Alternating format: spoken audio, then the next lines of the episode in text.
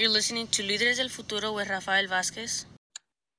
And here at KBBF Bilingual Radio and your show, Líderes del Futuro, we get guests on a regular basis to come over and visit with us. And today we have Ms. Imelda Vera, who is at Humanidad Therapy and Education Services, and you are the manager of programs over there at Humanidad. First of all, welcome to the show. And second of all, can you tell us a little bit about the services that you provide through the agency? Yeah, uh, first, first and foremost, thank you, Rafael, for this opportunity. Um, we are appreciate the space to be able to have um, a space to announce our groups and classes with Humanidad. Um, one of our most significant um, groups that we have, we want to initiate our Convivencia season. Um, so what that means is that we are working with a local evaluator. And so um, our Convivencia uh, season is from September 2022 all the way through July 20, 2023. And so the exciting part of that work that we're going to be doing um, is that we're going to be having uh, two models. So one of our models is our community convivencias. Um, we want to open the opportunity for youth to have a voice in this project. Um, we believe that mental health services is, is definitely very important for them to seek um, a space where they can have a voice to talk about emotional health. And so that's going to be we're going to be partnering up with local organizations such as Latino Service Providers, Child Parenting Institute, so that we can create a space um, uh, to really speak about um, issues or topics that are real vital to their lives. More, more specifically, because there has been so many changes in this generation with COVID, with maybe fires. And so we want to open a space for them to have the opportunity to talk about what does that mean and what does that look like and also maybe bring that back to their home and say you know this is what i've learned or maybe um, really you know talk about how to really strengthen the family and so with that we want to also invite our uh, community to be a part of our group convivencias. And so what that model looks like is with our group convivencias um, they're a little bit more committed. So the time frame is eight weeks. Um, our goal is to uh, create space for three conviven- three group convivencias beginning in, in, September and then all the way through uh, July of next year. And so we're working with uh, our, our, um, our community. Um, the demographics of the community that we're working with is we are inviting anyone and everyone who would like to participate. But more specifically, we do want to say that we are inviting youth ages around um, 16 to 24 um, to be a part of our uh, community convivencias. And then with the, the um, group convivencias, these are more for adults. Um, and so again, this is gonna be happening from September all the way through July of next year with definitely breaks kind of around the holiday time. So we will not have convivencias during those those time periods. Um, but most importantly, um, we want to address that mental health is important. We want to stop this, the stigma of mental health and addressing how um, the, the, emotional health can affect overall the whole family, not just a certain you know person in the family or the teens. Um, we also want to uh, provide some of these tools through our therapeutic and uh, clinical department that are the ones who are facilitating our convivencias um, to be able to create a, a, therapeutic space for youth to be able to address some of these uh, uh, mental health issues.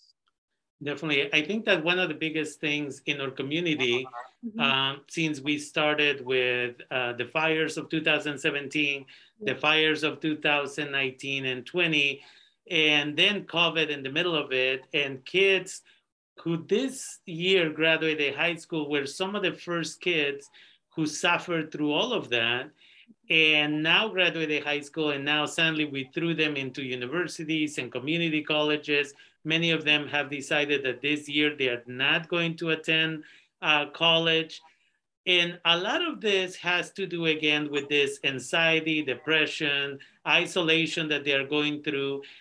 And parents need to be aware that letting your kid be in the room for the whole day is not a healthy thing to do.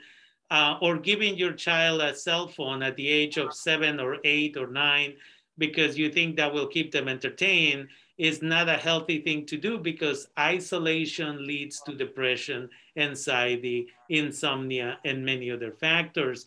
We also know that children, especially girls that spend, um, you know, 30 minutes, an hour on Instagram, uh, end up feeling worse about themselves because they have a negative body image as a result of all of the stuff that they're being bombarded with at Santa Rosa Junior College as part of my popular culture class. We did a quick survey with students, and the average student that we survey spends between two and three hours every day on Instagram or uh, what is called one of the other uh, programs or, or apps that is available. And that creates such a dangerous situation for a lot of this youth and so the uh, convivencias that you're speaking about are really healthy opportunities for them to put those cell phones down, to, for them to put those video games away and have something so unique that is a conversation. Speaking about thoughts, speaking about feelings, speaking about emotions that they're going through. And so it's really beautiful that you have the opportunity to provide these programs so that the youth will have a safe space to be able to do this. Now, that brings us to the other question, and that is how can people sign up uh, to be able to get information about the next convivencia um, in our community? Yeah, definitely. So, in regards to communication and how can our community find us and connect with us, um, we want to address that we are on Facebook. We have a strong social media presence. Um, they can find us on Facebook, Instagram. Um, we also have our own uh, Humanidad website where um, the community can uh, log in to our um, uh, website and they will find uh, links to um, sort of like a, we're, we're working on creating a schedule that'll be available online through our website so that they can see uh, specific dates of when those will occur.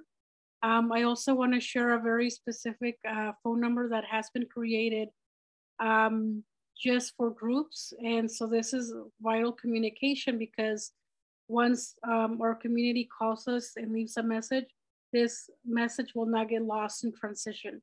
It will not go through to other extensions or whatnot. And so we want to continue to create a hub of data. So that way, when we are ready to uh, implement some of our um, community convivencias and uh, group convivencias, we have a concrete list of uh, interested participants that we can reach out to. Um, so the, yeah, definitely. So that phone number is 707 uh, 525 1515 uh, extension 126. Again, it's important for community members. You can go and get more information on the website. You can just type Humanidad Therapy and Education Services and they'll pop up immediately. Uh, you can go and check them out on Instagram. They share a lot of flyers about different events that they're hosting.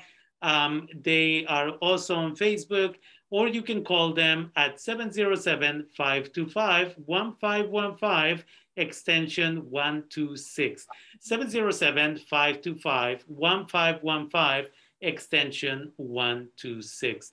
And so it's important that these programs exist. Again, we no longer have to live with fear, with anxiety, with depression. We can get the right support.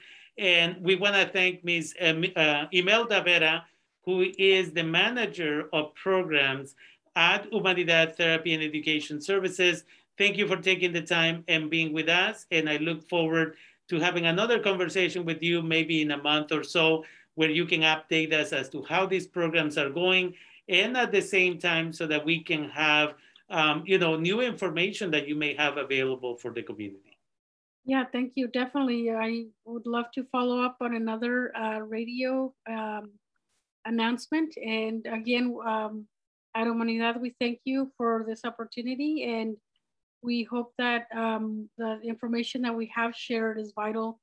And again, we welcome the community. You know, uh, please reach out to us. We are open and welcoming to our services. Um, again, as Rafael had shared the phone number, uh, any questions, thoughts, comments, please give us a call. Thank you again for taking the time and being with us. And I look forward to our next conversation. Take care. Thank you so much. Have a good night. Mm -hmm.